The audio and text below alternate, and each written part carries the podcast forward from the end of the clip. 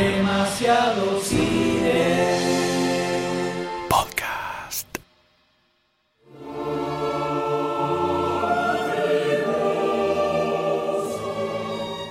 Ya vimos a Batman de muchas formas, pero esta viene en forma de bloques chiquititos de plástico.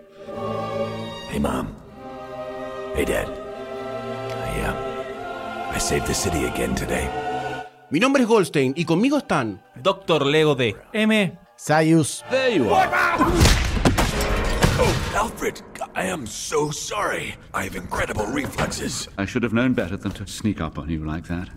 Were you looking at the old family pictures again? No, I wasn't.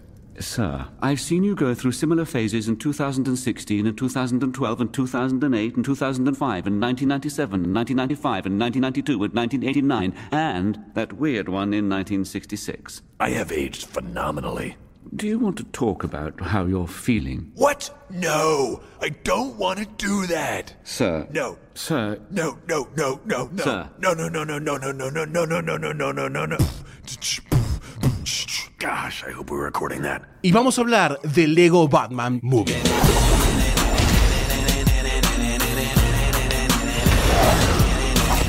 En el año 2014, en el año 2014, las figuritas de Lego Prehistoria prácticamente. hace miles de años, no había smartphones. Viste que siempre que alguien habla del 2000 algo, no había smartphones. No había internet. smartphones No había 2014, internet. No importa, no había. No había era la prehistoria. Era la No prehistoria. hay Instagram. No había Instagram tampoco. Ponele. La gente empezó a, a vitorear una decisión que era llevar a los Lego a una merecida película, ¿no? Producida por la Warner Brothers. Todos esperábamos esa película porque ya había. venían saliendo bastantes videojuegos con The Lego y todos decíamos, esto da para una adaptación de cine tranquilamente, este tipo de aventuras. De hecho, los videojuegos eran como películas eh, con muchos tintes humorísticos. Tenía mucha cinemática en el medio. sí, completamente. Mucho humor, como dijo el Dr. Mucho Sayus. humor. Así que cuando anunciaron The Lego Movie, estábamos bastante motivados, Sí. bastante encendidos. ¿No, fire. Dr. D? Sí. ¿El Dr. D vino? Hola, ¿qué tal? ¿Qué ¿Cómo tal? Entonces sale, se publica, se ejecuta esta película en los cines y es un rotundo éxito entre el fandom. Vamos a hablar, ¿no? Un rotundo éxito para una película de Lego, ¿no? No estamos hablando de una película que factura 600 mil millones de dólares. Eh, eh, eh. Pero, va- a ver, es un riesgo hacer una película de Lego. Que, Everybody's Awesome la rompió toda, ¿eh? por supuesto, Sí, nominada a los Oscars estuvo. Eh, fue una película que tuvo un gran tema musical, muy pegadizo, representado en los Oscars. Sí. En el- ¿Lo de- podemos cantar? Everybody's. Gran beatbox, gran beatbox, Sí, gran, sí. gran coreo. Fuck yeah. Fuck yeah, fuck yeah. Pero, pero uno de los elementos, todos la disfrutamos como niños. Todos la disfrutamos como niños, tanto que gente de otras orillas empezó a reclamar en ese momento las películas de los Playmobil. Sí. Ay, ¿sabes qué Cosa hay? que está produciéndose No, la película de los Playmobil. eh. ¿Sabes qué hay? Las vi, son horribles, lamentablemente. Me dolió el alma, yo soy pro Playmobil. ¿Hay películas? Me, me dolió el alma, son horribles. Pero, pero, esta película fue un éxito, todos la amamos. Muchas cositas dijimos, eh, qué interesante esto. Una gran aventura cinematográfica, realmente. Sí. Muy lindo mensaje de fondo también. Muy lindo mensaje de fondo. Pero un elemento destacó de esta película. Un elemento destacó. Todos sabemos que... Si vos decís, ¿qué fue lo que más te gustó de la película de Lego? Si te lo digo así, te lo pregunto, Sayus, mirándote los ojos. Sí. ¿Sabés qué me vas a contestar? Sí, sí, yo sé. ¿Vos sabés? Yo sé. ¿Me lo vas a decir? ¿Me vas a spoilear el resto? Batman. Exacto. El hecho, el elemento, el personaje que más destacó de toda la película, el que más personalidad tenía, el que metió los mejores gags, el que cantó mejor también, Sí. fue Batman, fue el personaje de Batman. Entonces, un tiempito después, se empieza a ticiar la idea en la Warner Brothers de, che, escuchá, hacían así con la... Le decían, ¿por qué no venís y me haces algo con Batman? Un spin-off de Lego, ¿no? Sobre Batman. Agarremos a Batman. Ya había un par de juegos, no sé si dos o tres juegos de Había Lego varios juegos ya de, de Batman, Sí, solamente de sí, Batman. sí. Entonces, ya había también material de fondo para agarrar al personaje. Había muchas cosas. Entonces, en ese momento, se decide empezar con el guion del Lego Batman Movie. Entonces, se empieza a rodar la bola del spin-off de Batman. Un spin-off que iba a estar dirigido por Chris McKay. eh, Con alta, alta experiencia en eh, Robot Chicken. por supuesto, por supuesto, una, tiene una, ¿cómo decirlo? Un currículum vitae, podríamos decir, un portfolio importante para Robo Chicken. Sí. Algo que está entre- en la frontera entre lo que es para adultos y para niños grandes. Es para- para adultos. ¿Es para adultos? Sí, sí. Bueno, no somos niños normales. No- Nosotros no fuimos niños No normales. somos niños ya. Pero lo importante, lo importante acá es que esta película de Lego basada en Batman, que era un personaje muy querido, inclusive por el fandom de Batman y el fandom del cómic y de las películas, el personaje de Batman Lego era muy amado, no como los amargos del Doctor D que lo mira al M como diciendo yo no lo amo porque soy un amargo, no me gusta el A anime, a no me gusta el color, no me gusta nada, Si soy de DC. si fuera Playmobil, sí lo amaría. dice. Claro, porque es de- antes de los 60, ¿no? Aguante- los. Antes- no estaban hechos de plástico, era cosa prehistoria, madera era. La piedra, era piedra tallada. Grasa de ballena. Los de marfil. Los, el mecano, qué boludo. Bueno, entonces estamos en este lugar, ¿no? En este pantano en el que entramos. Pero sí, Batman era un personaje querido y amado de Lego. Entonces se empezó a levantar una marea de hype importante, algo que no era ayudado para nada con el universo DC cinematográfico, Contrariamente, lo tiraba abajo. lo tiraba muy abajo. Así que nos encontramos con muchos elementos en donde el hype estaba en la cresta de la ola. Ahora, ¿The Lego Batman Movie estuvo a la altura de las expectativas? It must be great to be Batman. Thank you. I'm blushing super hard under the mask. Batman! Pray God. I can only imagine he's going home right now to party the night away, surrounded by friends and lady activewear models. Hey, computer. I'm home. I'm home. I'm home. One is the loneliest number that you'll ever do. Yo puedo, puedo ofrecerles, si ustedes lo desean, Un sacrificio. una fórmula, no, Oh. una fórmula matemática, o sea, esto es ciencia, una fórmula matemática para ver si es una de las mejores películas de Batman o no. A ver. Esta que acabamos de ver. Dale. Si yo te listo, te hago una lista de todas las películas de Batman que salieron, las de Tim Burton, las de Nolan. Schumacher, las de Nolan, eh, Batman vs Superman, Snyder, y te pongo Lego Movie, Lego Batman Movie, por supuesto, vamos a decirlo bien. de todas esas, en este momento, ¿cuál tendrían ganas de volver a ver? Claramente Leo Batman Movie. Claramente. Yo Lego sí. Batman Movie también. Sí, de Lego Batman Movie. O sea, acá estamos hablando, esto es ciencia. Sí. Esto es ciencia, Sí. no, no, no es una cuestión subjetiva. Hiciste una Es hipótesis, confirmación, teoría, listo. 100% O sea- de la gente que conozco quiere ver de Leo Batman Movie de vuelta. ¿Cuántas son dos? ¿Nosotros dos? Ustedes tres nada más. Va. Bueno. El otro. Está haciendo boquita el doctor de este momento. Trompita. Patito. Si quieren saber por qué está haciendo trompita el Doctor D, fue porque ya que me pegaron tanto a mí en el camino a los Oscar, voy a pegar un poco en vivo. Porque yo me la banco. Yo me la banco. Retaliations. Este- eso- demasiado cine. With a vengeance. With the- What? ¿Sabías que la venganza mata el alma y la envenena? No tengo alma. ¿Sabías que dijiste mal todo Sí, el versito? Mata como era el chavo, llamen al chavo. El Doctor D tenía que ver para hoy de Lego Batman Movie. de- y cuando llegó, con aires de haberla visto el 100%, con el pecho inflado. No, no, no. espera, no. Yo- yo- ¡Esperá! Que toqué. ¡Idiota! Llegó con el pecho inflado, como si fuese un gorila entre la niebla. Es gordura, no, no. ok, ok, es asma, el asma. Le preguntamos, che, ¿qué te pareció la película? Porque sabíamos que había un montón de elementos que le van a gustar al Doctor D. Y el Doctor D dice, "Ja, ja, la parte de Aquaman está buenísima. Así arranca. Y con el M nos miramos diciendo, no está Aquaman hasta al- casi el final de la película. No, no, dijo, la parte donde Aquaman baja a verlo a Poseidón. ¿Qué? Y dije, no, no, esa no es, te está confundiendo. Hace el gesto típico de, ¿para que hago memoria? Porque me estoy Ah, confundiendo. no. Ah, no, me confundí. Eh, Cuando aparece Flash está bueno, al principio que aparece como corriendo en la Speed Force. Eh, no, no es esa tampoco, Doctor D. Así que quedemos en cuenta que el Doctor D prácticamente no vio la película, se durmió a los cinco el minutos. lo que vio fue el corto que está en Netflix de Batman Exacto. y no la película. El, el, Lego de ese cómics Batman asediado, asediado. Voy a explicar. Yo mandé un audio diciendo que no pude ver la película porque tuve un altercado familiar, un quilombete familiar. A la gente no le importan las excusas. Intenté mirarla, pero el, el calor me... ¡Ya tenés un año de gobierno! ¡Hacé las cosas bien, de! Pero bueno, lo intenté, lo intenté, pero el calor que hace 40 grados en estos días eh, me, me pegó un cazote y me dejó tirado. ¿Pero qué tiene que ver el calor con una película? Chicos, basta excusas. quedé, Basta no. excusas. M, por favor, proseguí con tu teoría matemática de por Intenté, qué es la lo mejor. intenté, Lo intenté y creo que en el momento de que hablen de spoilers, yo me voy a retirar de este estudio. No, no, no, no, no, no, no, no, El no. ritual no es ese. Oíme, nene, oíme, nene. Esto no la- funciona así. Acá nadie se lava y me las voy a retirar. manos, señores. Usted se tiene que hacer cargo de su Me hago falta. cargo. No vi la película clac. porque no pude. Ruido de se va a puerta. quedar acá sentadito, muriéndose de calor ¿Sabes como qué? nosotros. La próxima vez que salga un tráiler, te le voy a quemar todo. ¿eh? Le salió la- el acento del tercer Reich. Cuando salga un tráiler te voy a meter en la cámara. ¿Qué tiene que ver no querer No ver sé, un tráiler con faltar a la No responsabilidad? pude, no pude ver la película. No O sea, pude ver no la película. Esto es como el una pero hacen. Mira, esto además estaba planteado hace semanas ya. ¿eh? sí, sí. Estaba planteado hace semanas. sí, no mientas. Tuviste tiempo para verlo. Tuvo Banqué que tiempo. vos vas de un La lado con el otro. la Banqué que vos no contás. ¿Hace cuánto estamos programando? Dijimos, sale la peli y tenemos que grabarlo al ¿Cuándo instante. salió el primer tráiler? ¿Hace seis meses? Bueno, ahí. Eso es lo que vio él para hoy.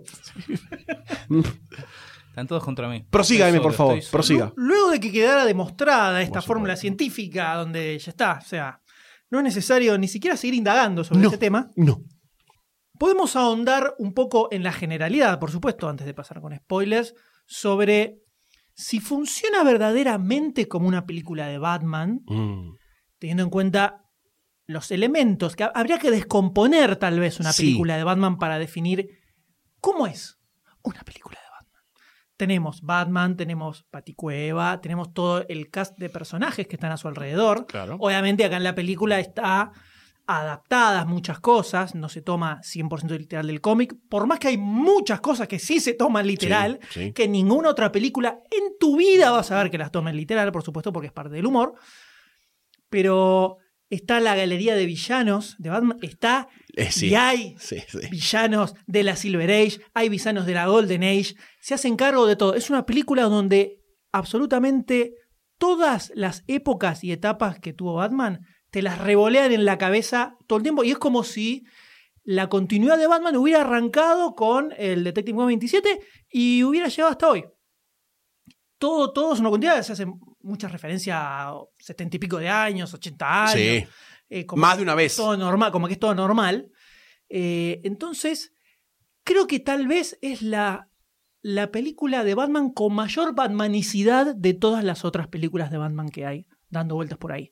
Tiene la característica, por supuesto, que tiene un tono de humor delirante, ¿no? Sí, o sea, sí. que es muy distinto al tono que tienen los cómics. Por supuesto. Entonces, desde ese lado, un poco se separa, pero la cantidad de elementos que toman de todo lo que es el mito de Batman y ciertos análisis que hacen de Mm. la personalidad de él, de su relación con los villanos, o sea, acá hay referencias a Alan Moore, señores. Sí. Hay referencias a la broma asesina, que no son referencias directas, son sutiles, pero les aseguro que están, y en la parte con spoilers las vamos a ver.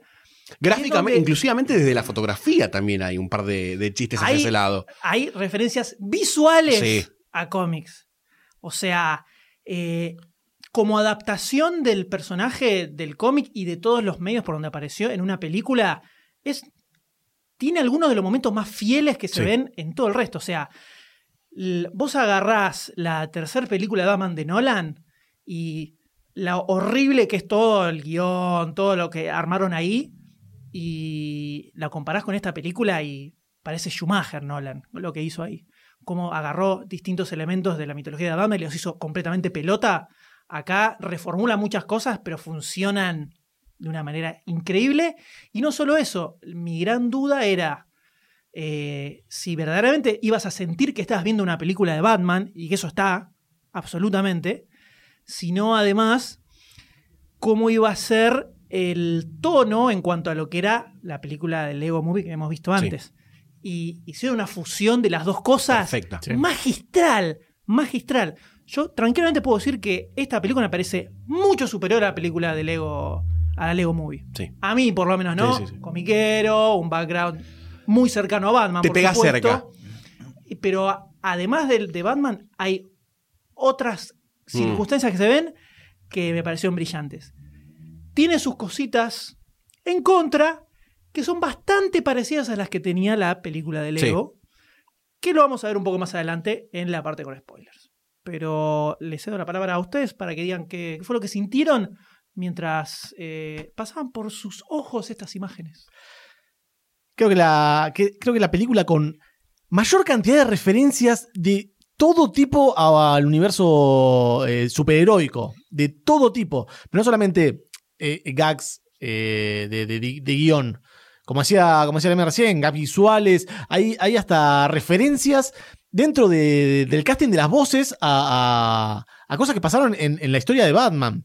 Me parece eh, que lo que lograron es increíble. Pero lo que me entra también la duda es que todo este nivel de referencias está apuntado por ahí a un público más adulto. Eh, no sé cuánto un público infantil podría entender- Tomarlas. Claro, podría tomarlas eh, de alguna Yo creo forma. que nada. No, no solo adulto, sino especializado en Sí, Batman. adu- o sea, También. adultos son, son referencias súper precisas. Muy, muy, eh, muy precisas, exactamente. Muy eh, puntillosas en algunos casos.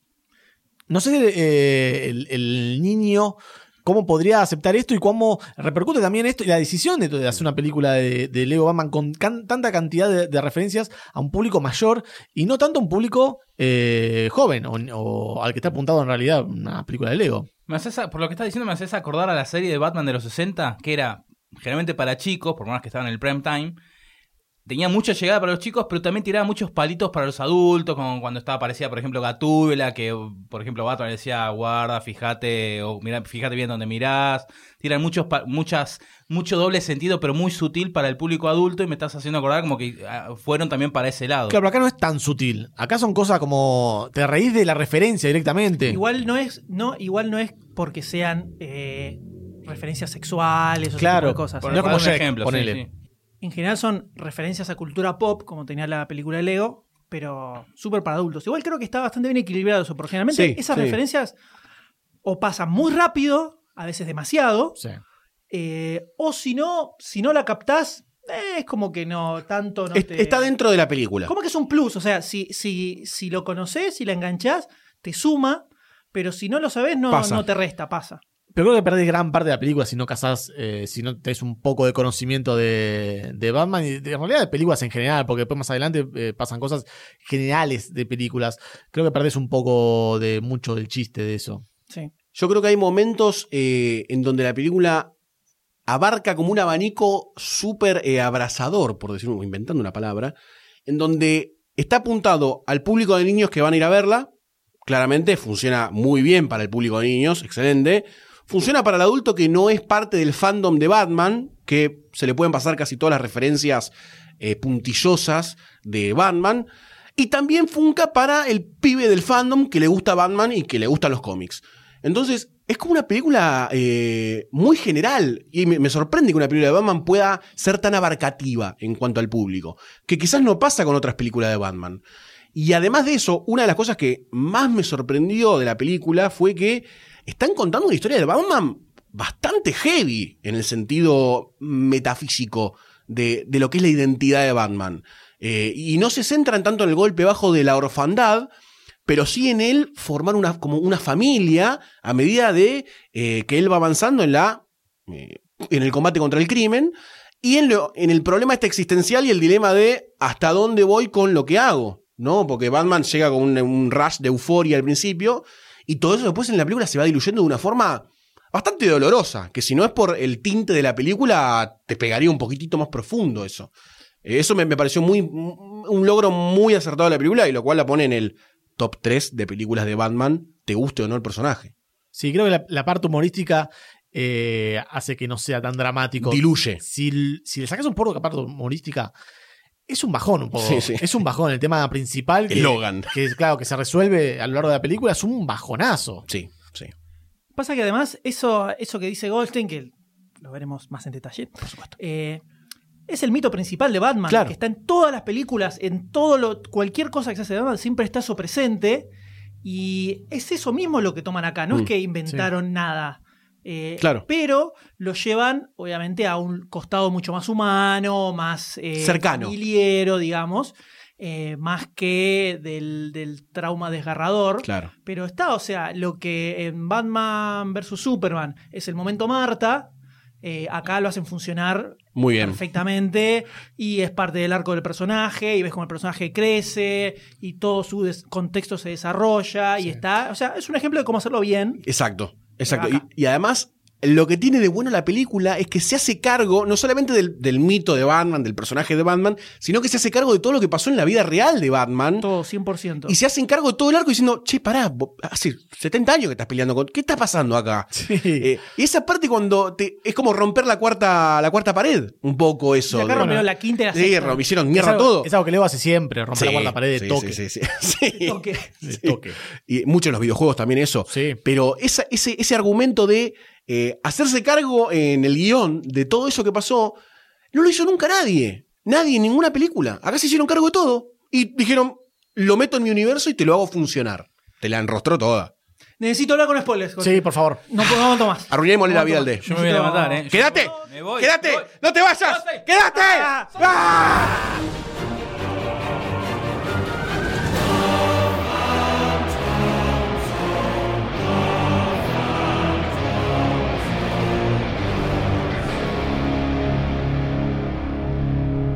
Ya la película empieza con una de las grandes verdades de la, de la historia, que es el logo de Warner Bros. y Batman de fondo que dice, ah, la empresa que yo potencié.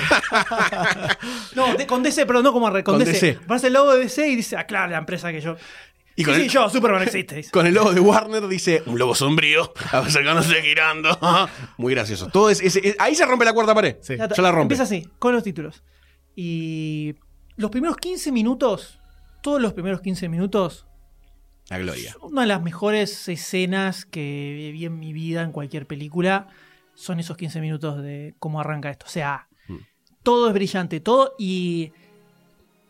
Y se- toda esa parte, sobre todo, se siente como una de las adaptaciones más fieles de Batman que vi en, en- que vi en el cine. Porque tenés, eh, tenés- Están todos los elementos. Está el Joker con su super plan maquiavélico, metiéndose en el avión. Tenés a Gordon, eh, que es Gordon con el mostacho de los cómics, eh, hablando como Gordon. Tiene a O'Hara, tiene a- que es mujer, pero tiene una teniente O'Hara en la película. Muchas referencias a Batman- a Batman 66. Y toda esa escena del avión, los co- coches de policía y cómo se va desarrollando todo eso es muy Batman. Muy Batmaniano. Y el hecho de que el chabón está manejando el avión y le agarra a Joker y le dice, ¿no tenés miedo? Sí. Si Batman siempre te frena. Claro, y yo le dice, No, ¿cómo? No. Bueno, sí, todo- todos, absolutamente todos tus planes te lo frenó Batman. Y ahí ya arranca con las referencias a películas. Ya ahí le dice, ¿no te acordás de la vez de los dos barcos? Dice, no, esa vez no me salió bien, qué sé yo. dice. Pero ya, ya ahí arranca ya tirándote que eh, va a hacer referencias a todo el universo de Batman en el principio de la película. Sí, y otra cosa que me sorprendió desde lo visual fue lo bien que me pareció mucho mejor adaptado el universo Lego a esta película. Ya de, de movida lo vi. O sea, de movida vi, por ejemplo, cuando quieren sacar del avión la, la parte de arriba, la chapa que le da con unos soldadores, las chispitas, cómo se cae. Está perfecto. Sí. Está perfecto. Está mucho mejor adaptado. Sí, las, las caras Las también, caras las expresiones de muy las bien. caras. Lo- lo- se ve que le, le pegaron una pulida importantísima a ese, a ese rubro. Y ya desde ahí se nota también un poco. Eh, la fotografía está bastante mejor también que en The Lego Movie. No, bueno, en, en toda esa primera escena lo que más me llamó la atención fue el clima Gotham. Sí, sí, que mal. Tiene todo eso, o sea, Mal. es Gotham City. Oscuro, los edificios, el, el clima sombrío, la iluminación. eh, tiene un laburo súper al detalle. Sí. es muy gracioso que en el avión. Es como que referencialmente se cagan un poco de risa a veces de las situaciones eh, hilarantes que ocurren en los cómics y en de superhéroes y en las situaciones de superhéroes que dice, no, en el avión llevamos 400 kilogramos de C4, 1500 bombas, 7000 y la cámara va pasando así como diciendo, no pueden llevar todo eso en un avión, evidentemente. es alucinante, alucinante. Y además me gusta que en las películas de Lego nunca muere nadie, ¿no? Típica, cuando tiran al tipo por le sale una- un paracaídas y no Y el muere. piu, piu, piu todo el tiempo en el tiro. Cada vez que dispara dice piu, piu, piu, piu, pero además es mal hecho, a propósito, piu, piu, piu. Es excelente. Esos primeros 15 minutos son atronadores. Sí, todo brillante. Y así llegas a la primera aparición de uno de los más grandes Batman de todos los tiempos, cantando una super mega canción heavy metal que es increíble. Busquen la letra del tema, porque eh, mientras estás viendo la película, mucha pelota no le das, pero después búsquense la letra de la, de la película y lean, lean lo que dice la, la- lo que dice la letra. Hay una parte incluso donde hacen una referencia a que Bruce Wayne no paga impuestos. Y lo dice, lo dice eh, cuando empieza a decir quién tiene los mejores coches. Batman, quién, da, da? ¿Quién paga tus impuestos. no, dice, aparece y dice, no, Batman. Eh, eh, o sea, tienes todo ese tipo de cosas que son muy zarpas. Es para verla dos veces, ¿eh? No, sí, imposible Sí, captar- para verla dos no veces. captas todo ni a palos. Eh, sí, Porque porque, no- tiene mucho, mucha data encima. ¿eh? No hay solo gag eh, de, de guion, sino también hay muchas cosas que están pasando en escena todo Sí. el tiempo. Sí. Todo el tiempo. Eso está buenísimo. Más, más que nada la primera parte de, de la película, creo que hasta la mitad por ahí de película, donde eh, es un ritmo muy acelerado. Mm. Están pasando muchas cosas, muchas cosas. Después ya como que calma un poco, ya tranquiliza un poco, pero la primera parte eh, es muy acelerante. Y después de todo este rush de colores, no colores, eh, estética Gotham, estética que cambia Lego, eh, explosiones, Batman con la música cascando a todos los villanos prácticamente. No sé si aparece de Kite Man en Está algún Kite momento. Man, Está está Kite Kite Man, Man. lo habíamos No me acordaba, pero yo dije, ese es Kite Man, el que el- dijo el Doctor. El King Condimento, también hay Condimento, está todo. Es excelente que tira cada rato ketchup y no sé qué. Eh, después de toda ese, ese- ese- esa bataola de cosas, Batman llega a la baticueva o se va a la baticueva. Gran escenario de Baticueva también, ¿eh? Gran escenario, escenario. sí, gran escenario de Baticueva, pero ya te empieza como a plantear la problemática Batman. Sí. Ya ahí. Eh, porque Batman entra a la Baticueva, gigante, un plano que te dice, hola, no me acuerdo si dice hola familia, hola, computadora. Hola, computadora. hola computadora. Hola, Peter, le dice. Claro, y el, y eco se va alejando a medida que se aleja la cámara por la Baticueva y te da una sensación de soledad de Batman. El chabón calentándose el- el- Sí. la langosta Sí. solo. Bueno, pero eso, eso, es, eso es lo que te lo plantean al final de la escena anterior, cuando él está agarrando al Joker, que el Joker le dice, soy tu más grande enemigo. Y Don le dice, no, no sos mi, mi mayor enemigo. Entonces era como que, como que le rompió el caso y ¿cómo, ¿cómo que no soy tu mayor enemigo? Las expresiones de Joker van Sí, sí, es cambiando. Eh, Los no, ojos llenos de lágrimas. Pero ¿cómo? Eh, pero, ¿Quién es tu, ma- tu mayor enemigo? Eh, Superman, le dice.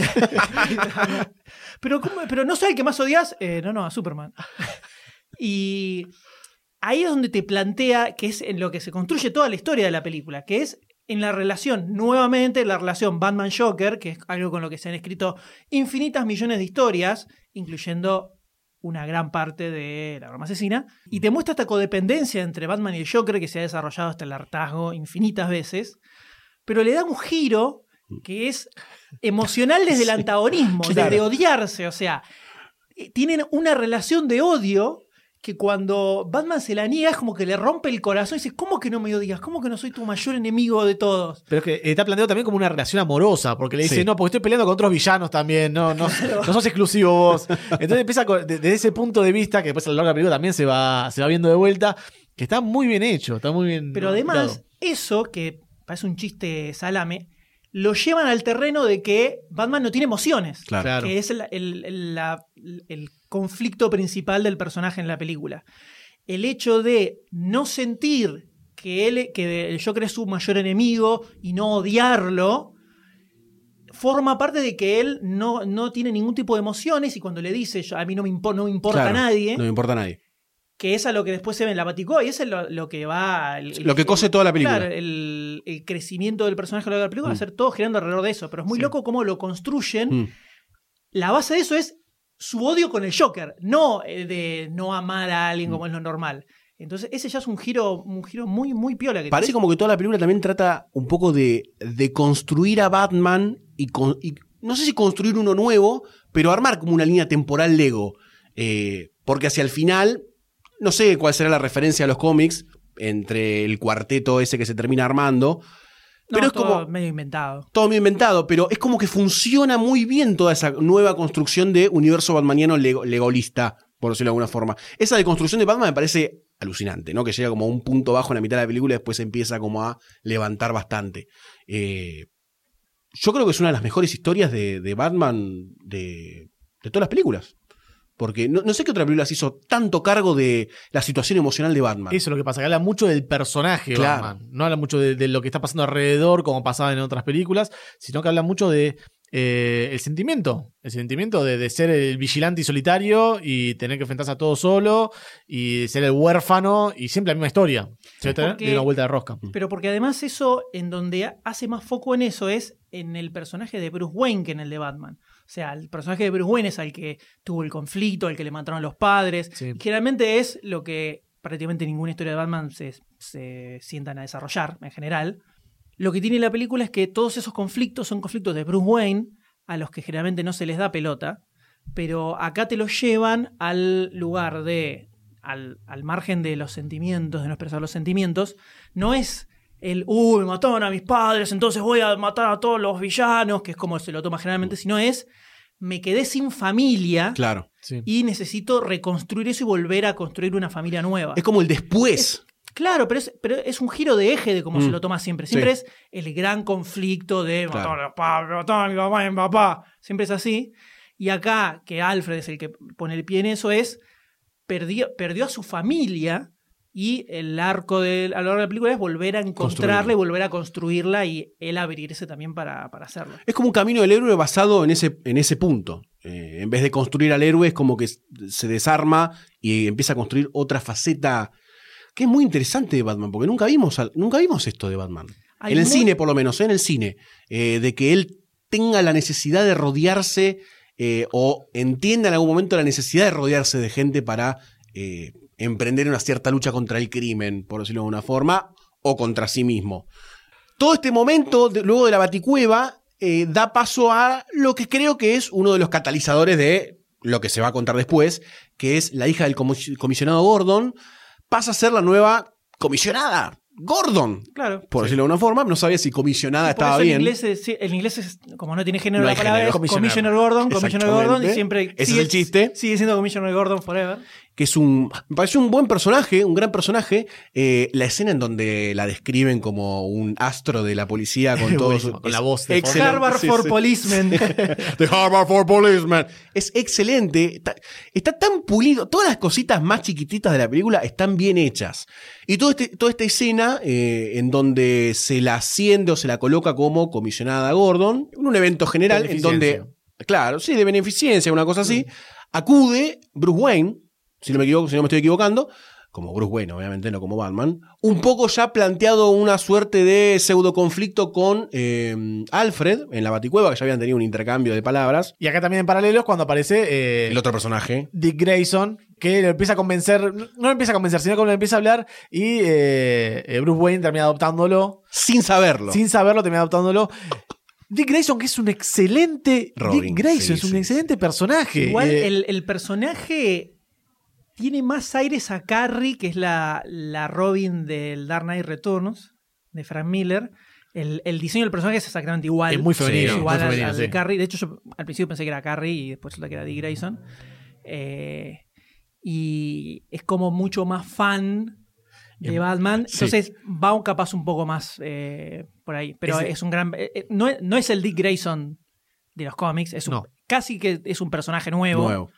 Eh, se, pero- emociona por, se emociona por todo el chabón y Sí. eso es como que cada escena que aparece es como que cada escena te vas a caer de risa. Sí. Además, es un personaje que está construido justo en la frontera de la, la felicidad extrema de niño, la, la felicidad extrema de adolescente, y siempre camina como por ese eje filoso de que no te caiga como eh, rarito el chiste o rarito el personaje, y va como loco, va como loco. Sie- siempre calzó justo.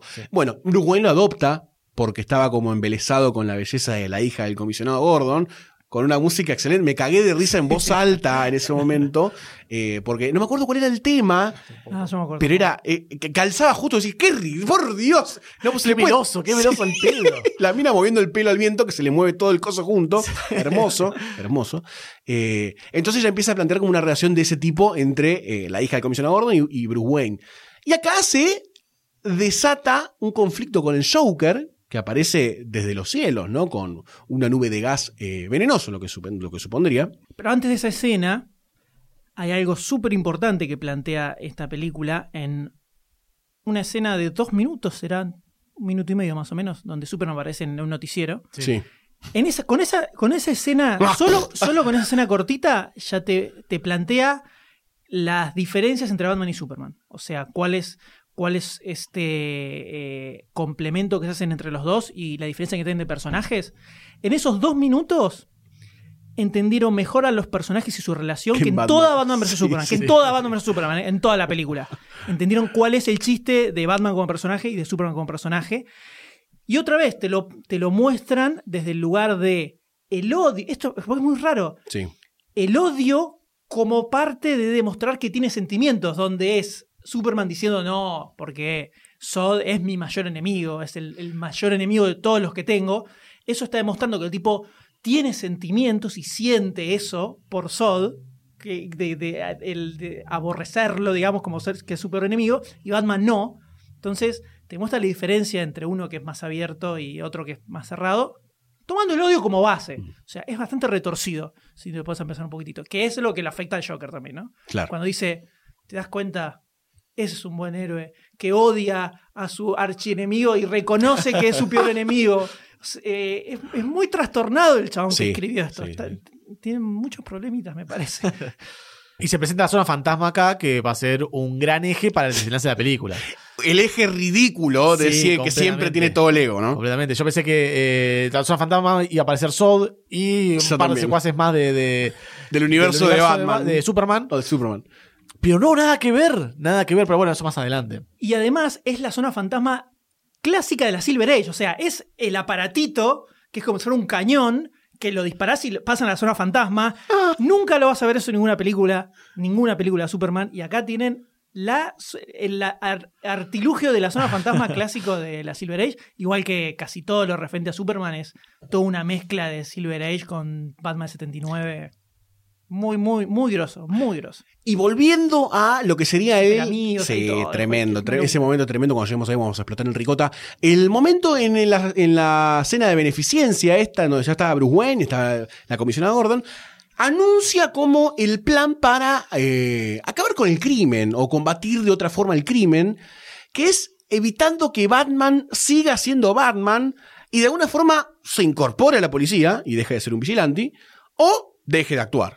Más que nada también porque los villanos siguen estando siempre. Durante Claro. 70 años, 80 años, los villanos siguen saliendo a la calle. Acá es donde hacen Claro, flashbacks. Claro, y, Claro. y además es donde plantean lo, lo, que, lo que siempre a lo largo que lees los cómics se- uno piensa que es, ya fue, el Joker mató miles y miles y miles de personas. O pegale un tiro, o metelo en cana, Claro. pero no puede ser que está todo el tiempo, todo el tiempo no se termina nunca. Entonces es, que don- es donde dej- deja de tener sentido el Sí. personaje, salvo, salvo que lo rebotean cada tres años.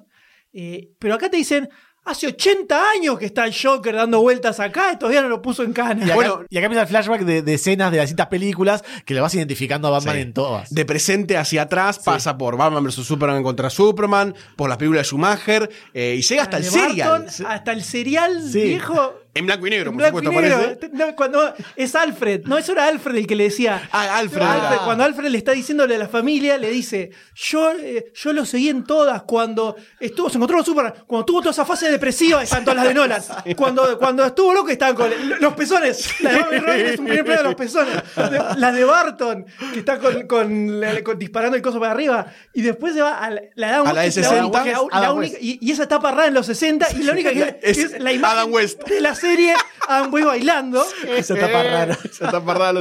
Y después como le muestra el, el- el- no, el- el serial, ¿no? Es impresionante. Es muy bueno, es muy bueno. Entonces, en este momento de la cena benef- de beneficencia, se plantea en la problemática, obviamente, de Gotham y Batman y esto que nunca acaba y que siguen lógico, existiendo, obvio. dice, o sea, el, el- el plan eh, perfecto sería que Batman no sea más necesario. Claro. Porque ya todos los supervillanos estarían en cana, no habría más crimen, entonces Batman no se necesita. Y donde Batman dice, no, pará, ¿cómo? No puede ser esto, porque me quedo sin laburo, no, no- no puedo hacer más nada. Hay, Eh, hay una escena de, de No Crime donde, bueno, termina cayendo el, el Joker en la, en la fiesta esta, cae con todos los villanos, los junta a Todos, todos, todos. y el Joker le tiene una trampa a todos y los mete dentro de una cajita y se los entrega a la, a la policía y se rinde. Y Claro. se rinden todos los villanos y él. Eh, y acá empieza la, la escena donde eh, no hay crimen en Ciudad Gótica, no hay crimen, y están todos, ¡eh, no crime, no crime! Empiezan a tirar los, los patrulleros, prenden fuego cosas. ¿Por Muy qué? los Simpsons, muy ¿Por los? Simpsons. Dije, ¿por qué empiezan a dar vuelta todos? Sí, muy Riot, pero no sabes por qué. no vueltas, entendía, vueltas. Muy bueno esa parte. Y Batman se va cabizbajo a, a la baticueva triste, que se quedó sin, sin nada que hacer. Se quedó sin laburo, se quedó sin laburo.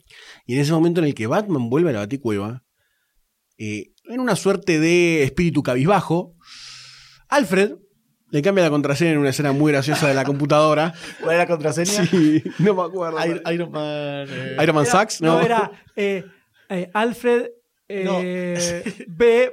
Bat- Butler, pero con doble T. Alfred Butler, pero eh, la doble T como, como Bat. culo. Claro. But- Y se ríe cuando, cuando Alfred le dice la contraseña. Batman mira a la cámara y dice, ¡Ja, ja! Como diciendo, qué buen chiste que armé. Me parece que la cara muy bien de- del Sí. personaje de Batman. Sí. se El libro, como- que, el libro que estaba leyendo Alfred, que era cómo controlar a su hijo fuera de control, algo por el estilo. Era muy gracioso. En la pantalla gigante decía Parental control. Parental Lock. Era muy bueno. Eh, bueno, entonces en este momento empiezan unos hacks y aparece eh, Robin. Sí. Robin en la baticueva, en la baticueva, no, en la mansión de Bruce Wayne, dando vueltas porque lo había adoptado. Y Alfred le dice: ¿Te acordás que adoptaste a este pibe vos? ¿Quién? ¿Yo? No. ¿What? no, Yo no fui. no, no, no, no. Y empieza un montón, en una escena muy graciosa con los no. Eh, y finalmente se termina haciendo cargo porque Alfred le abre, la- le abre eh, el paso a la baticueva a Robin y baja y bueno, Robin explota en alegría. Y Robin que es re bobo, que no se da cuenta Sí. que... que eran los mismos. Claro, dice, no, Batman vive, Batman vive en, la- en el sótano de Bruce Wayne, no te puedo creer. Y, creo que Batman le dice, no, Bruce Wayne vive en el altillo de Batman. Es de la baticueva. La baticueva. Eh, y acá empieza también eh, la otra parte. Acá empieza a desarrollarse esa- el Batman construyendo otra relación, además de la de Batman consigo mismo. Que al principio lo usa completamente, es como que le habla a la computadora, la computadora dice, no, mira, te siempre... No, porque quiere buscar el... el- Quiere mandar a Joker a la zona fantasma, entonces necesitan ir a la Fortaleza de la Soledad eh, en el Polo Norte a buscar el, el aparato para mandar la a la zona fantasma al Joker. Entonces le pregunta a la computadora, la computadora dice, mira, tenés 100 posibilidades de... 100% probabilidad de probabilidad de que falle. de que falles. Entonces agarra, mira a Robin y dice, "Mm, vení para acá, nene, vamos, vamos a jugar un rato. Vos que sos chiquito y entras, no, porque además te muestran la imagen. y desechable, El además. agujero y Batman que no entraba. y le dice. eh, sí, le dice, es re violento porque Sí, le dice sí. como que. Vos sos completamente dispensable o algo así. una cosa así. Se lo manda de vuelta. Algo que se repite en la puerta de la Fortaleza de la Soledad, cuando Robin está ahí y le dice, tengo una idea. Y Batman dice, no, vos no tenés ideas. Ve a este tablero. Y hay 5 millones de ideas de Batman y cero de nadie. Ideas, Batman 5 millones, otro cero. Excelente, excelente. Y acá está el que le dice papi. Sí. dice, Padre le father, dice, padre. Papi. Termina diciéndole padre. Padre. Dice, ¿Esa no es también una forma de decirle a alguien que es tu amigo? Eh, sí. Bueno, entonces está bien. Te acepto. Bueno, padre. Robin ingresa en la Fortaleza de la Soledad Acá viene la mejor escena Sí, de toda la película. es- Es, la mejor es- escena de toda la película. y te duele un toque. Sí. Te No, duele un toque. Es súper, súper real. Sí. Y, y- pero eh, llevada al extremo, pero es muy bueno. Batman se queda en la puerta de la Fortaleza de la Soledad con la puerta Porque le- le tiene que gigante. distraer a Superman. Claro, va a ir a distraerlo a Superman. Eh, no sé si toca timbre o abre Superman porque lo escucha o algo así. Le golpea, porque Claro. además antes le dijo a Robin: Si este te Superman se viene acá solo, está re solo acá en la fortaleza de la soledad. Así que encima vengo, vengo acá a hacer un poco de compañía, ¿viste? Porque este pobre está en, en las últimas. Ah, Superman abre la puerta, pero un poquitito. la la asoma la cabeza. Se asoma. Pero aparte, Batman, ¿qué haces acá? aparte, es la fortaleza soledad de la Silver Age, con la llave gigante, todo. Y le abre la puerta enorme, le abre un poco a penitas. Dice, Batman, ¿qué haces acá? No pasaba por estar en el vecindario. Una cosa así. Espero que no tenga compañía y abre la puerta. Y punch, punch, punch, punch, punch. Fiesta total, fiesta total. Y había un banner que decía reunión anual de la, de la Liga de la Justicia, 57, 57, sí. algo así. Y tipo, todos se quedan estáticos, tuc, y lo miran, miran a cámara, y estaba Batman como diciendo, ¿qué está pasando acá? Superman dice, no, estábamos acá. llegó el mail. Claro, salta Green Lantern diciendo, no, es que pasa que a veces se pierden los mails, viste cómo son estas cosas. A mí Flash dice, sí, me costó dice, 10 años. eh. Flash que dice, sí, a mí nunca me llegan los mails de Superman.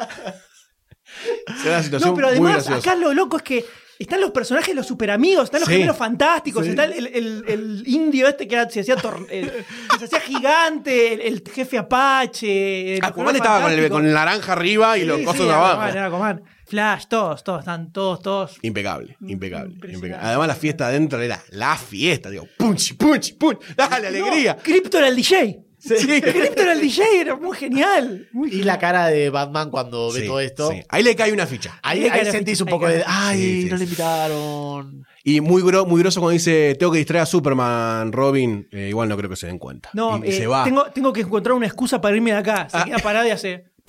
Sí, se va. Nadie lo registra. Con el batigancho. Después viene una escena bastante copada de Robin sacando de una serie de trampas locas eh, que nadie entiende por qué tiene esas habilidades Robin. Más adelante se comenta, pero no en el momento. Y bueno, roban el la arma de rayo de Sí, zona el, el fantasma. proyector de la zona fantasmas. Y se van para la cárcel para eh, encontrarse con el Joker. No, hay una escena muy genial que, que no comentamos, que es cuando Robin tiene que elegir su traje. Ah, muy bueno. que, van, que empiezan a desfilar toda una serie Sí. de trajes y está todo. Todos, Todos, los trajes todos. bizarros que te puedas imaginar están todos, están de todas las series animadas, todas las variantes bizarras de muñequitos, todos, están todos, Todos. todos. Y agarra uno que era el, el Batman Reggie, Sí, era que sentía calor, entonces se saca los pantalones Sí. y queda en calzoncillo. Como un el striptease. Como un, Y striptease. la cola. ¡Ay, que me queda bien!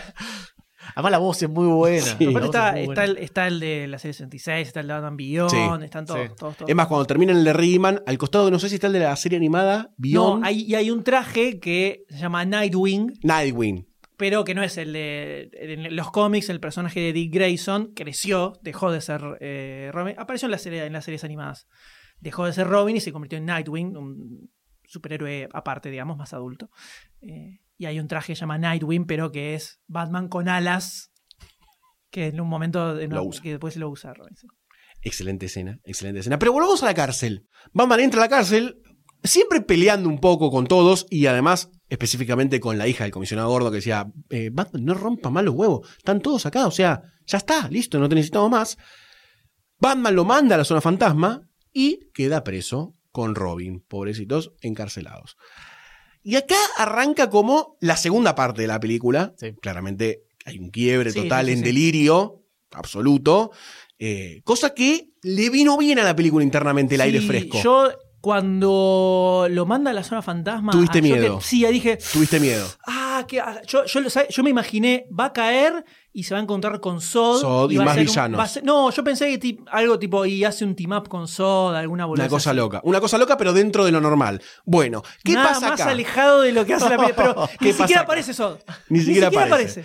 ¿Qué pasa acá? Entra a la zona fantasma el Joker, se encuentra con un Lego parlante de colores en el cielo, Muy bueno, es muy bueno. que le da como la bienvenida a esta cárcel, eh, y aparecen de golpe tres figuras gigantescas en el horizonte, que si vos te pones, vos decís, ¿qué tres figuras aparecen? Vos decís, no sé, Galactus, pensando en Marvel como un chiste, o no sé, alguna entidad otro- enorme. Otros villanos de, de ¿Otro de villano? DC, ¿viste? Ok, aparece King Kong.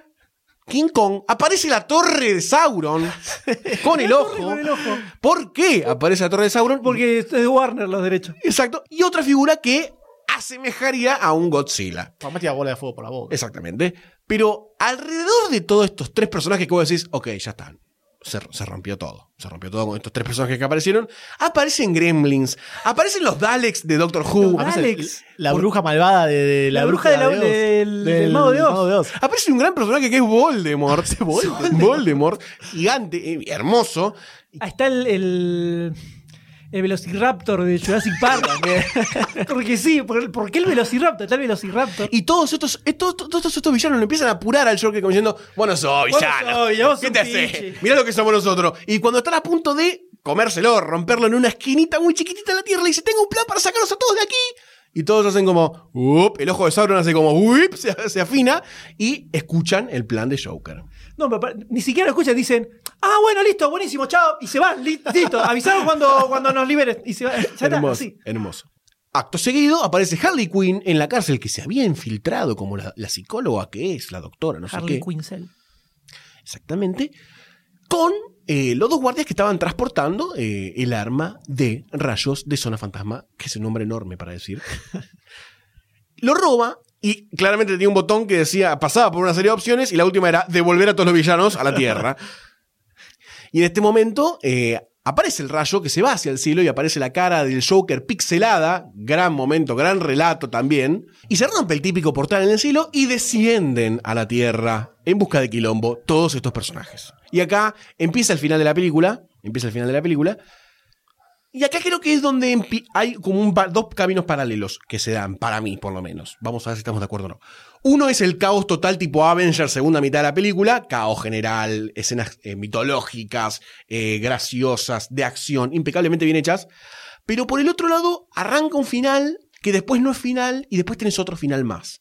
Sentí como que la película tuvo dos finales en algún punto, a partir de este tramo. Más que como ir con una curva ascendente total, tuvo una curva ascendente, un punto de explosión y después como que volvió a subir otra vez. y no lo sentí tan sugar rush el final de esta película. No, lo, así. lo que yo pienso que tuvo fue eh, un punto de quiebre para el personaje de Batman. Y después donde otro él más. se da cuenta, claro, donde él toma ciertas decisiones. Y fue como, sí, un segundo final, por decir una forma, pero fue como otra. Eh, Otra curva, otro final más, cortito. Sí, no sé otro final, sino otra Así lo, sentí, consecuencia. así lo sentí yo. Pero hablemos un poquitito de toda esta sección de caos, si recordamos algunas escenas. El momento más, el momento más, uno de los momentos más increíbles es cuando están en la cárcel, viene Bárbara Gordon y le dice, apareció el Joker con todos los villanos, necesito que nos ayudes.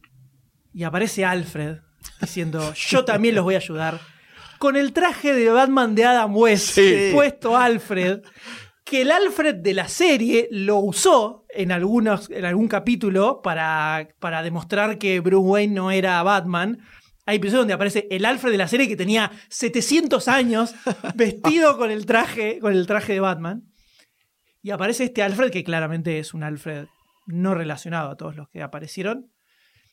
Y ahí arranca toda la, primera parte de la super Sí. escena final, que creo que es la mejor de las dos, Dos, que sí, podemos sí, decir que hay sí. que es cuando van en el avión y está el momento donde Alfred se cae, que es una escena súper bien hecha, esa escena.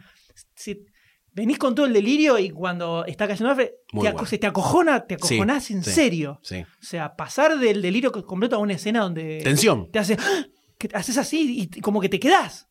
Eh, muy, muy, muy bien, muy bien toda esa parte. Y, y además en toda esta escena épica de Armagedón de, de lo que sería el universo Lego y Batman, Batman usa al universo Lego para armar sus máquinas con cosas eh, a medida que iban cayendo, porque Sauron obviamente lo, lo- lo- lo miraba por todos lados y dice, no puedo escapar de este ojo, decía Batman, y, y se escapaban tratando de esconder y siempre lo encontraban, pero en un momento se cae una torre porque la tira King Kong, obviamente, todo esto delirio total. Y al momento en el que la torre se va cayendo, Batman como que dice, tírenme cosas, y Alfred saca un escobillón y empieza a barrerle cosas, le tira cosas para que empiece a armar el, el Batclave, no sé cuánto. Y Batman empieza a armar su máquina en el aire, y, y eso es algo que pasa en los videojuegos también, que los personajes van armando Con las máquinas piezas de Lego van armando con las cosas piezas de Lego. Todo el tiempo. Y bueno, arma todo con una sola cabina y están los cuatro en una sola cabina y ahí empieza lo que sí, que en realidad es, es, es, es un murciélago lo que es como un murciélago Sí, perro. Murciélago, sí, así. Claro. murciélago que le salen las alas y vuela tipo nave. Eh, sí, es muy genial, muy genial. Y acá es lo que a mí, por eso decía el primer final, que es, eh, se empieza a dar el arco en el que Batman entiende y no, las dos partes, entiende y no que los necesita, pero después dice, no quiero la familia, hacia el final de este final, como que le da la espalda es para protegerlos. no, los claro, en protege, realidad son dos. Para partes. protegerlos. Primero, primero se da cuenta que le faltaba esa Claro. parte. Y los acepta. Lo acepta, festeja, eso está buenísimo, saca la foto, todo.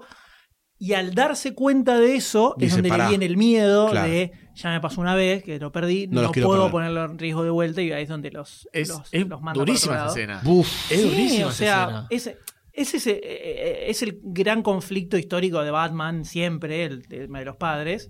Eh, acá está eso que decía al principio, que lo, lo, lo- lo hacen girar para el lado de que lo que perdió fue la familia, más que específicamente los padres. Claro. Eh, y está muy bien armado esa Sí. cómo se da cuenta de que tenía ese problema, que no lo quería aceptar. Se da cuenta de la diferencia de tener gente a tu alrededor y, Y no tenerla. y todo. Y al toque le da miedo y lo saca. O sea, a mí eso, eso a mí me pareció que estuvo bien. Sí, eso estuvo que- perfecto. Que, no fuera así nomás. No, eso estuvo. Listo, ya está bien, Sí. y esto todo perfecto. O sea, Sí. eh, es como que el, el crecimiento de Batman, de este, de este Batman, para lograr superar ese conflicto que tiene, eh, está muy bien armado y, y está muy bien pensado. Sí. A mí lo que, lo que no me copó tanto, que es un poco lo mismo que pasó con el final del Lego Movie, es que todo lo que viene después de esto es un bardo tan grande, tan zarpadamente grande, que hay momentos que no entiendo qué es lo que está pasando en la pantalla y no, eso no, no me parece que esté bien, que esté bueno. Bueno, porque acá después Batman de hacer que se suban a la nave y se vaya volando para protegerlos, encara solo a toda la Baticueva que se había transformado como en un circo del Joker con todos los villanos y pierde. O sea, Lo básicamente terminan mandando a pierde la zona fantasma. y lo mandan a la zona fantasma, en donde ahí le hacen como una suerte de juicio final, ponele a la entrada a la zona fantasma, y el robotito flotante como que le dijo... No sos un mal tipo, pero digamos que te mandas no un par de cagadas. No sos un villano, pero Claro. tampoco sos un héroe que, Claro. uy, qué, qué buen tipo. Tiene como una epifanía, ¿no? Batman ahí, ahí. Claro, que son las distintas puntas que se va dando cuenta donde la cagaba. Y si no me equivoco ahí, ve como, o le muestran en realidad como Alfred, eh, la hija del comisionado Gordon y Robin estaban queriendo encarar solos el Claro, problema. Claro. Y Batman dice, pará, igualmente los estoy poniendo en peligro con mi decisión de haber encarado todo solo, los terminé poniendo en peligro igual. Arma como una suerte de tregua y vuelve a la Tierra con la promesa de volver a la zona fantasma cuando terminara. A la Tierra, cualquiera. Y acá- vuelve. Y acá empieza la, la- la parte de unión entre eh, Bárbara Gordon, eh, Alfred, eh, Robin y Batman, donde Batman cede, le dice, tenía miedo de esto que lo otro, vamos a pelear los cuatro, pero no solamente los cuatro porque estamos peleando contra un ejército, vamos a pelear con más gente y así llama, eh, pone en el cielo como muchas batiseñales de todos los villanos. Y ahí empieza a reclutar un montón de villanos que eran los que había cagado antes el Guasón. Sí, aparece Bane, aparecen todos. Kiteman. Hicieron, hay un Clayface. Clayface de Legos que lo que chorrea son pequeños leguitos que se le van cayendo. Horrible. Muy bueno. Muy bueno. Acá empieza, bueno, el, lo que, el, final, el final de la película, que es la lucha entre este ejército que se había armado, que hay otra situación muy graciosa que es la idea un poco, una de las ideas la proponen entre los tres y supuestamente saca el tablero Batman de las ideas y en vez de poner tres ideas, voy a- bueno, la voy a contar como una. Y pone una sola idea nueva contra las cinco millones y media que tenía él.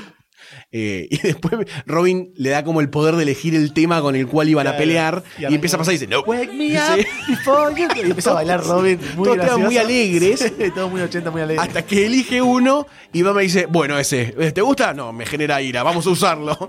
Y se va al ataque con ese, con ese tema muy, muy, muy extraño. Muy extraño. Sí, acá le dan, le dan el uniforme a Batichica, Sí. que le, le empieza a tirar distintos trajes con distintos nombres y le, le da el violeta, que es el, el clásico de, de la Silver Age y de la serie Adam West.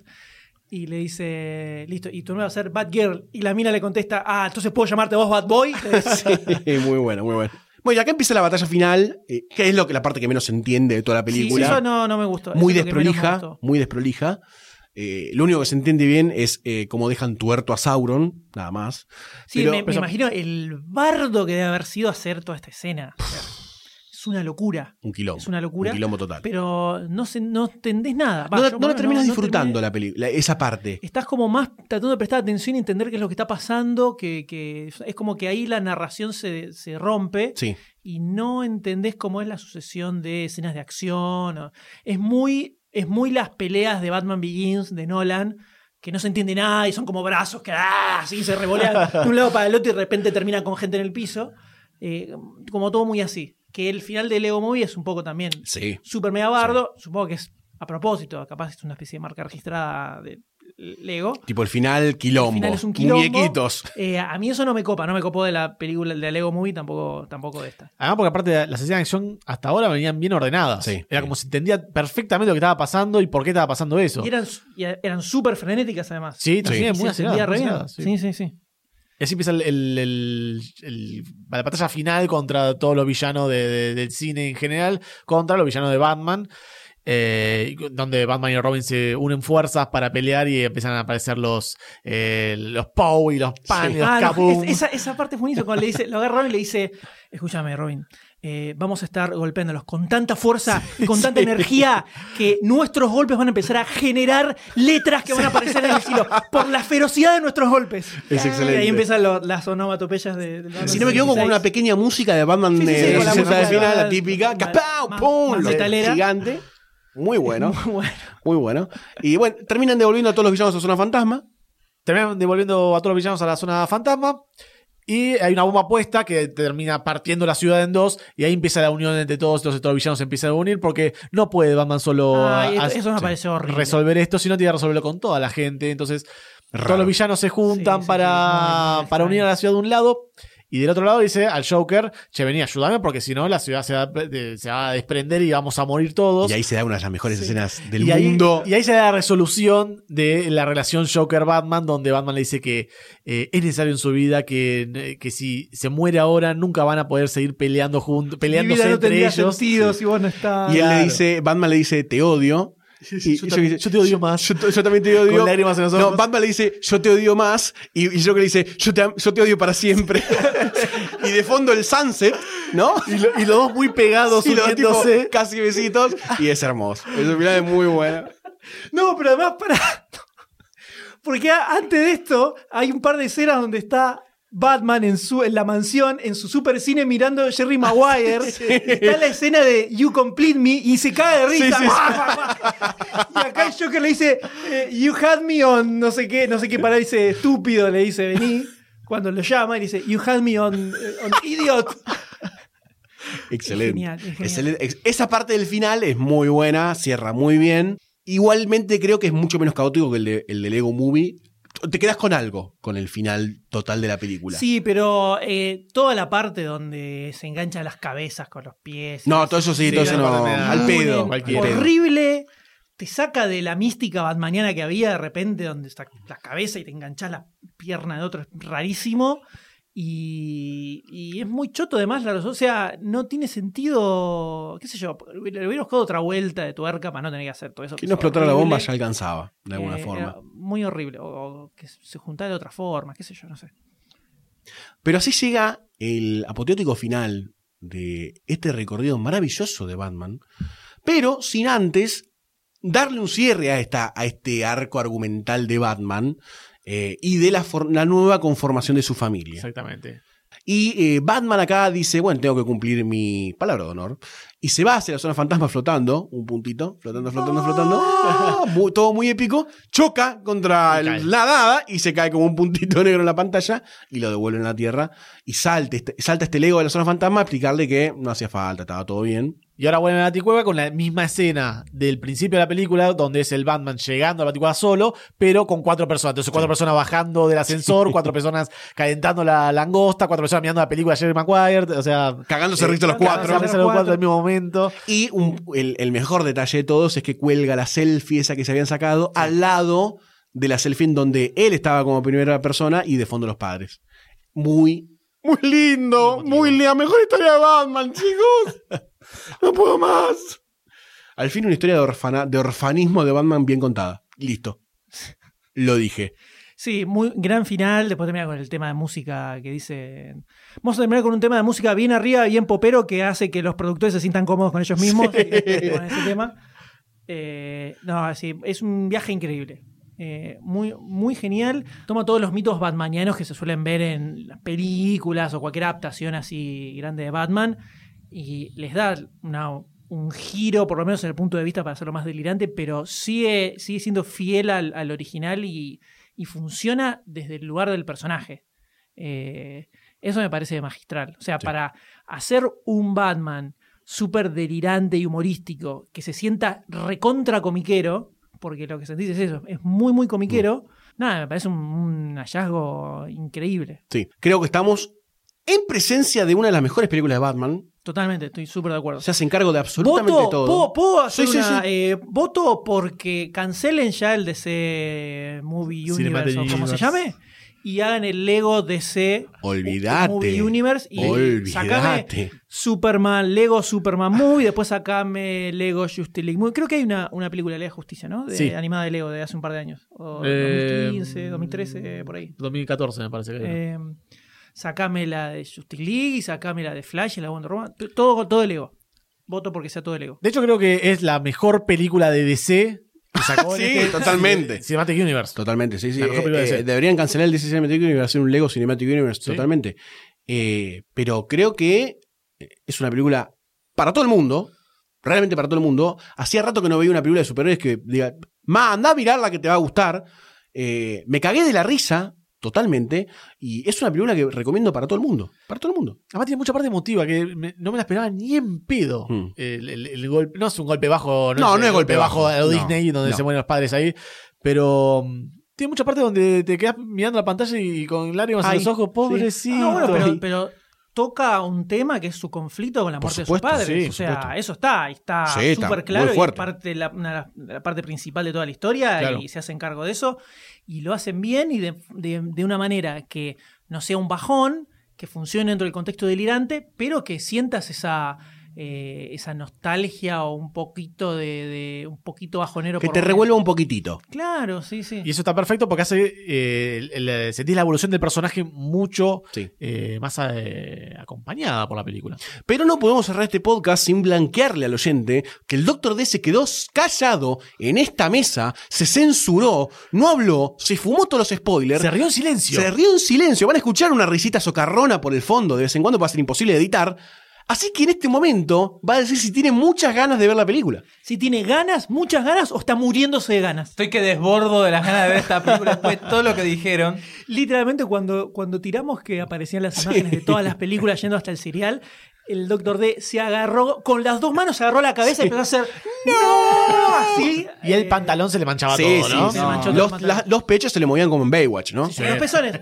Así Sí, sí, se sí. le- Es, increíble todo lo, todo lo condensado que hay en esta película. No, es infernal. Eh, quiero. Estoy que me No, salgo aparte, de la- yo igual, o sea, de onda, mejor que el de no vio la película, porque si no, iba a estar tirando todas las mil millones. Por encima nosotros tiramos, no sé, un 30% de todas las nada. referencias de cosas que hay. O sea, hay imágenes acá del cómic, hay imágenes Sí. del DKR. o sea, Sí, la de portada todo. del DKR está cuando él salta en un momento y aparece el rayo verde Eh, de fondo. O sea, hay de todo. Muy bueno. El D, si no, tirando todas las referencias que yo. No, porque está, aparece esta imagen. En el que minuto de 34. 1953 cuando de, de Roosevelt. No sé. el capítulo 253 de Star Trek.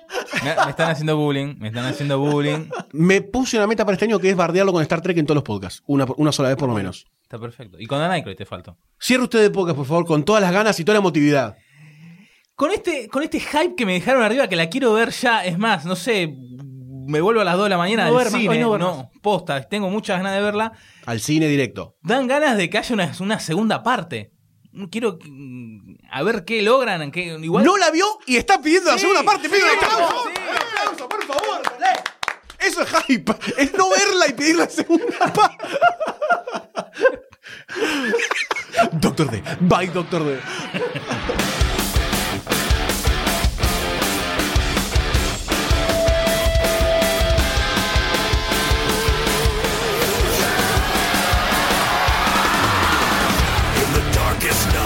Si este episodio te gustó, te emocionó o por lo menos te ayudó a remar el día, date una vuelta por patreon.com barra lunfafm y convertite en patrocinador. Con tu aporte, no solo vas a estar dándonos una mano para que podamos crear más y mejor contenido, también vas a poder formar parte del Club Lunfa, donde todas las semanas vas a encontrar contenido exclusivo de backstage, audios eliminados y adelantos de todo lo que se viene. Y la próxima vez que vos escuches uno de nuestros podcasts, vas a saber que vos sos parte de que eso sea una realidad. Si no te querés perder ningún episodio, suscríbete a Demasiado Cine en iTunes, iBox o en tu aplicación de podcast favorita. Demasiado Cine forma parte de Lunfa, un lugar en el que vas a encontrar un montón de podcasts increíbles. Puedes escucharlos entrando a lunfa.fm.